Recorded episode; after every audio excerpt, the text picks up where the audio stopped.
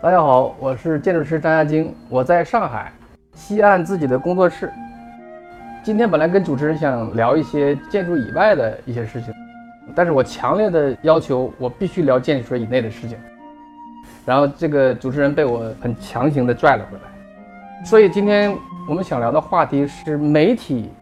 关注之外的建筑设计和建筑学，因为现在的媒体关注的建筑学和建筑设计这个范围实在是太窄了，所以我希望反过来去引导媒体或者教育我们的主持人去关注更宽广的建筑设计的一个范畴。当代的建筑学肯定是个虚伪的学科，这是毫无疑问。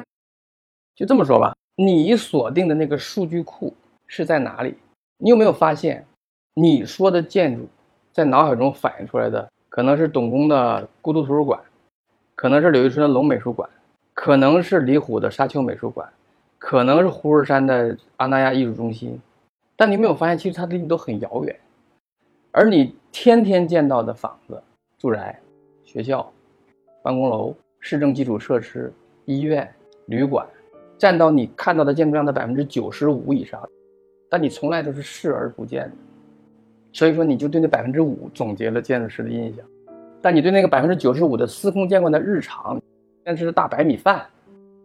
忘记了。你谈的天天晚上去吃那米其林餐厅的那一个著名的菜，你就形成了对这个食物的印象。那你有没有发现，你忘掉了那百分之九十五的真正的建筑？那百分之九十五是由一些默默无闻的建筑师创造的，然后只不过他们不是网红，但是他们是个生态的基础，就是那百分之九十九十五的建筑和背后运行它的建筑师、政府官员、开发商和你天天买房子关心那些小区的那些所有东西，这是建筑的基本生态。但是在中国呢，这个基本生态是被忘掉的，因为你太平凡了。这些平凡是创造不出媒体价值的，或者说他创造出的媒体价值没有意义，因为你不够红啊，你没有什么说头啊。然后呢，就是说你天天在家，你的妈妈给你炒那个丝瓜炒鸡蛋，你觉得没什么好谈的呀。但是那个米其林餐厅那一个一大个盘那么一小碟菜是很好谈的。但是你看国外建筑师，不是的。你打个比方，你看过的媒体。你看过的所有的建筑师的专访，中国最红的这批建筑师有没有谈设计住宅的？集合住宅。为什么当红建筑师在国外每个当红建筑师都做过集合住宅？为什么中国人就不做了？MVRDV、库哈斯、BIG、扎哈、藤本壮介全都设计过集合住宅，科布西耶、路易斯康都做过。为什么中国当红建筑师没有一个人做过？为什么？在中国的这种体制下，居住建筑、教育建筑这类法规极其严苛的建制派建筑是这个体制的代表，坚不可摧。所有的人都败下阵来之后，就选择性逃避之后就不碰这件事情，不是因为它 low，是因为它太难了。而选择另外一件事情就很容易。我背后靠什么赚钱？其实你是不知道的。但是我表面做了一个小教堂，我表面改了一个乡村的小木屋，也不报批，也不审图，也不触碰体制，也不触碰规范，我玩的很嗨，很容易的呀。但是为什么大家都觉得？因为都不够勇敢。你天天骂这个城市，你天天说中国的城市他妈太差了，中国的住宅跟傻逼一样，那为什么你做一件事不去改变它呢？因为你觉得很难嘛，十年功他妈都红不了，我干嘛呢？那么就选择一个快速致富的办法，或者不一定致富啊，其实就是这帮人都很穷的，就是说快速成名的办法。这个成名的办法呢，是找到一次机会就可以了。那么就是比如说我被什么媒体拍过一次，哇红了，我一个乡间盖了个别墅，哇那边搞了个民宿，这边搞了个小图书馆，然后就红红了，他就有很多机会，很多机会单价提高了就赚钱了。大量的这个先锋建筑师、独立建筑师都指向这个方向，就跟练那个华山那个剑宗、气宗一样，气宗太慢，剑宗很快，快速成名，这是当下的一个一个情况。但是呢，极少有人去十年磨一剑的去做一件事情。但是你后来发现，其实从很长的时间来看，那个快速成名的和十年磨一剑的其实它是一样的，但是它带来的一个负面的作用就是说对建筑学的摧毁。就是它快速碎片化、网红化之后呢，建筑学就已经被击碎了，或者有人说这传统建筑会被击碎了。但是建筑学这个学科其实是需要一些积累、大数据和不断的发展的，而且这个发展跟每个时代的技术、社会、哲学、政治，甚至地球的变化都是有关联的。但这种情况就被击碎了。就确实，比如说这种城市的建筑，很多大建筑师垄断的，然后只有极少的独立建筑师，就像我这样的能接到城里的活，但是很多独立建筑师接不到的。接不到的话，你就会通过什么办法呢？就是说，以点及面，以小博大，这是所有人的生理本能嘛，是谋生的手段。就是我通过一个小小的点换取一片更大的空间，然后做一个改造啊、网红啊，或者是什么什么的，就我能赚很多钱，我单价提高了一平米两千块，一平米什么三千块的，其实就是为了谋生。但是谋生过程中，有时候把就把自己给骗了。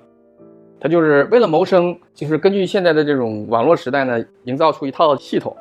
一套体系。比如说你用抖音红了，你觉得抖音是个好东西，就是把自己给骗了，然后就成了他的建筑学。他的建筑学是因为他的数据库是那么小的。我也做网红建筑，我的犬舍将来一定红的。还在做什么浴场、或博物馆，我都可以红的。包括我以前第一代网红，其实我背后做了很多事情跟那个没有关系。所以我一直跟别人说我不想做网红，因为不是不想做网红，因为我会把这个一个不良好的趋势强化，因为我也走那条路了，这条路上就会越来越强势。但这是错的，所以我是有网红的潜质，我不想做，我是希望把它往回拨一点，因为它总有一个对这个社会改变的一个正确的一个相对的路径，大家越往那走，其实越万劫不复，你改不回来了呀，所以头是很白来我认为中国人类的世界人类的哲学美学都是在不停的数据库归纳。然后产生一个虚无的，当然也指导了人类进步。它过一段时间它就失效了，就像这个很多这个哲学都是这样。比如以前认为地球是平的，一旦科学一旦进步了，它那个原来就失效，但后又产生一套虚无的。这套虚无的现在阿尔法狗产生之后，围棋手们依然会有这种思维方法。人类就是这样的，它只是一次一次的迭代，但是一次一次告诉你，你的数据库是很小的。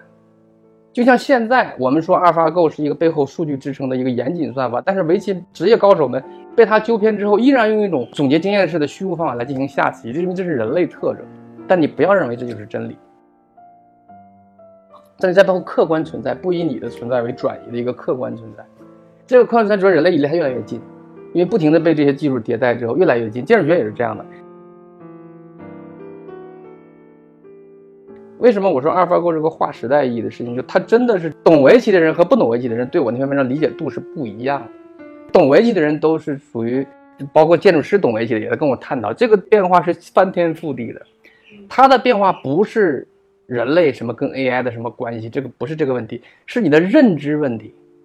你发现你的认知是有问题的，这个是最颠覆的。当你看一个人，你发现，比如你看你的男朋友，你就会发现。过两天你发现你的认知出现了问题，是最颠覆的，对吧？